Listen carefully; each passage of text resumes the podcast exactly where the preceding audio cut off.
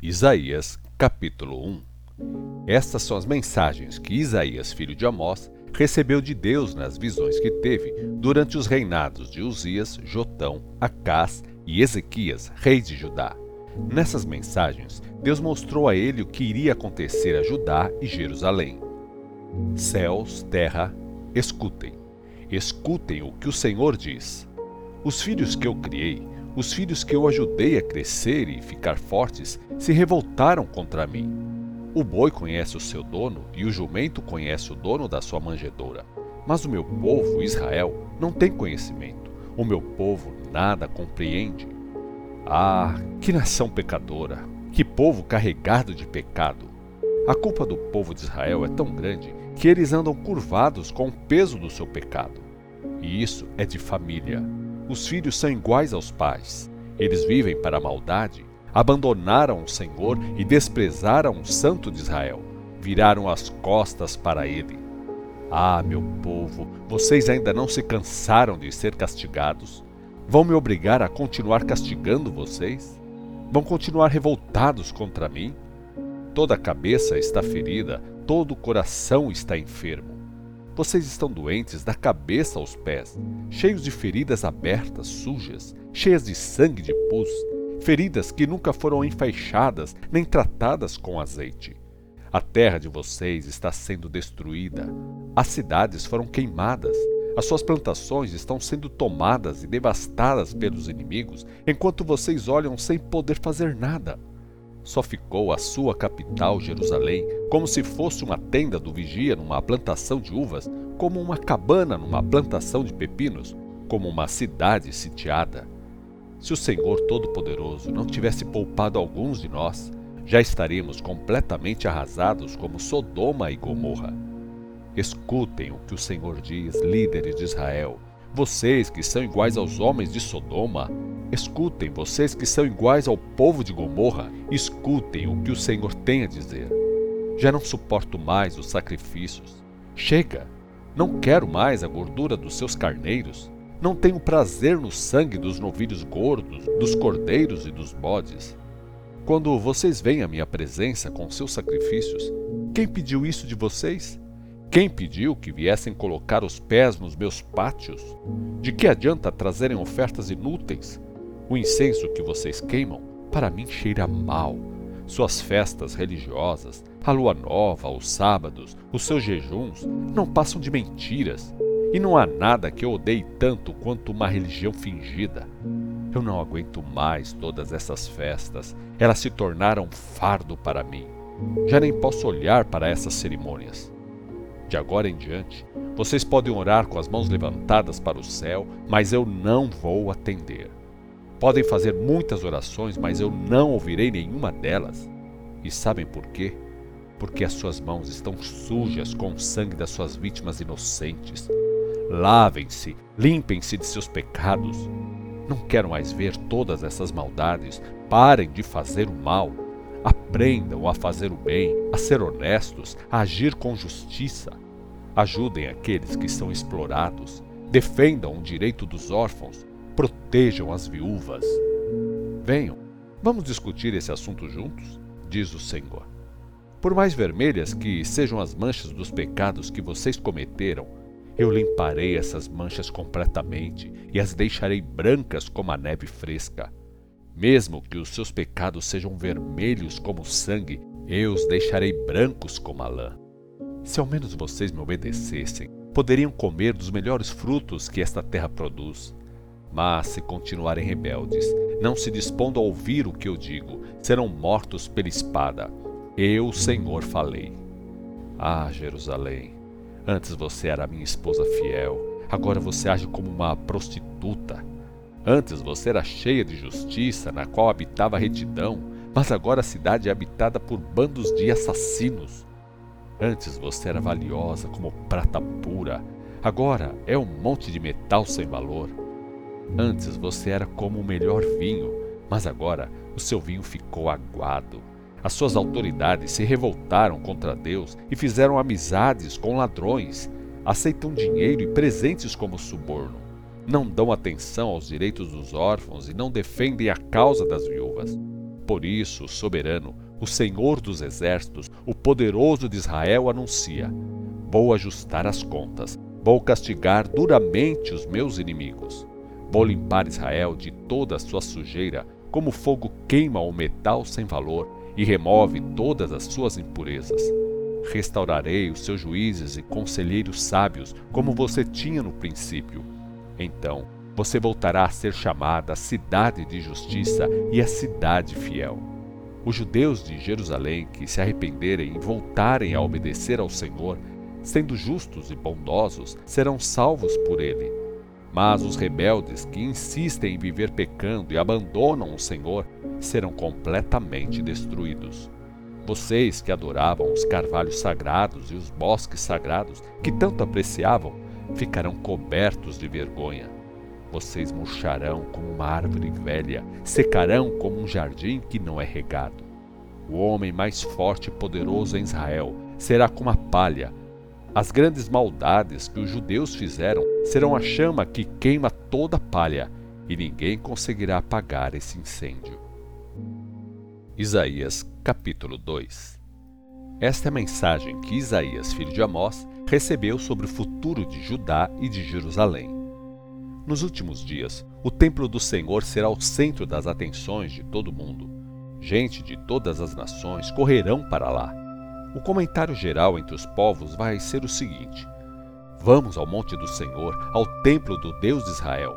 Lá ele nos ensinará suas leis, vamos aprender a andar nos seus caminhos porque a lei sairá de Sião e de Jerusalém virá a palavra do Senhor. Os grandes problemas internacionais serão resolvidos pelo Senhor. Todas as armas das nações serão transformadas em ferramentas úteis, pás, arados e enxadas. Nunca mais as nações farão guerra, nem se prepararão para a batalha. Venham, descendentes de Jacó, vamos andar na luz do Senhor. O Senhor abandonou seu povo, os descendentes de Jacó, porque eles seguiram os maus costumes do Oriente, a magia e a adivinhação dos filisteus e seguem costumes pagãos. Israel tem grandes riquezas, muito ouro e prata sem limite. O país tem muitos cavalos e carros, mais do que se pode contar. Há ídolos por toda parte. O seu povo está adorando imagens que eles mesmos fizeram. Por isso, todo o povo perde a sua dignidade, o homem será humilhado. Ó oh Deus, não perdoe os seus pecados. Vamos, procurem esconderijos nas cavernas, escondam-se na terra com medo da presença espantosa do Senhor e da tremenda glória da Sua majestade. O dia dos arrogantes virá e o orgulho dos homens cairá por terra. Neste dia somente o Senhor será exaltado. Naquele dia, o Senhor Todo-Poderoso será contra todo orgulhoso e arrogante contra todo aquele que se exalta, contra os altos e sublimes cedros do Líbano e os carvalhos de Bazã, contra todas as grandes montanhas e contra todas as colinas altas, contra todas as torres altas e contra todas as muralhas fortificadas, contra todos os navios mercantes e contra os belos objetos que eles transportam. Naquele dia, todas as coisas de que a humanidade tanto se orgulha perderão seu valor. O orgulho do homem vai ser reduzido a zero, somente o Senhor será honrado. Os ídolos serão completamente destruídos. Os homens, cheios de medo, fugirão para dentro das cavernas e para os buracos da terra por causa da presença espantosa do Senhor e da tremenda glória da Sua Majestade, quando ele se levantar para sacudir a terra. Naquele dia, os homens jogarão fora seus ídolos, suas imagens de ouro e prata que fizeram para adorar, deixando tudo isso para os ratos e os morcegos. Fugirão para as cavernas e grutas por causa do terror que vem do Senhor e da tremenda glória da Sua Majestade, quando ele se levantar para sacudir a terra. Por isso, parem de confiar no homem, ele é um mero mortal. Que valor ele tem? Isaías capítulo 3 Vejam, o soberano, o Deus Todo-Poderoso, vai cortar o sustento da cidade de Jerusalém do povo de Judá, tanto o suprimento de pão quanto da água. Vão desaparecer o valente o soldado, o juiz e o profeta, o adivinho e o ancião, o oficial do exército e a autoridade civil, o conselheiro, o mágico, o feiticeiro perito, O Senhor escolherá meninos irresponsáveis para governar o seu povo. O povo será oprimido, um será contra o outro, cada um contra o seu próximo. Os jovens ofenderão os idosos, o desprezível se colocará contra o homem de bem. Naqueles dias, o homem dirá a seu irmão: Você pelo menos tem uma roupa decente. Você vai ser o nosso governante sobre esse montão de ruínas. E a resposta será: Nunca. Eu não posso ajudar ninguém. Não tenho roupas nem comida sobrando em minha casa. Não quero me envolver com isso. Jerusalém está em ruínas e o povo de Judá está caído porque ofenderam o Senhor, falando e desafiando sua presença gloriosa. Basta olhar para os seus rostos para ver o seu pecado. Eles não sentem nem um pouco de vergonha em mostrar publicamente os seus pecados, como fazia o povo em Sodoma. Ai deles, pois estão trazendo sobre si mesmos o castigo da sua própria maldade. Mas, para as pessoas que obedecem a Deus, tudo correrá bem. Digam a elas: vocês ficarão satisfeitas com o que ganharem com seu trabalho. Mas, para os que não obedecem, digam: o seu castigo não demora. Vocês terão a retribuição por todo o mal que fizeram. Ah, meu pobre povo, os seus líderes não passam de crianças brincando de reis.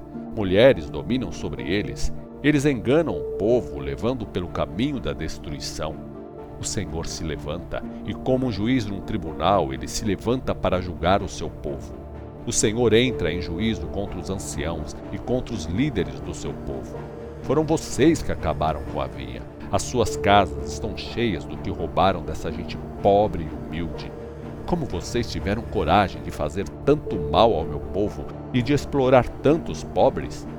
É o Senhor, o Deus Todo-Poderoso, quem está falando, diz o Senhor por causa da arrogância das mulheres de Sião, que desfilam pelas ruas de cabeça erguida, com seus olhares atrevidos e que fazem barulho quando andam. O Senhor vai castigar as mulheres de Sião, raspando as suas cabeças, vai deixá-las descobertas e envergonhadas diante de todos.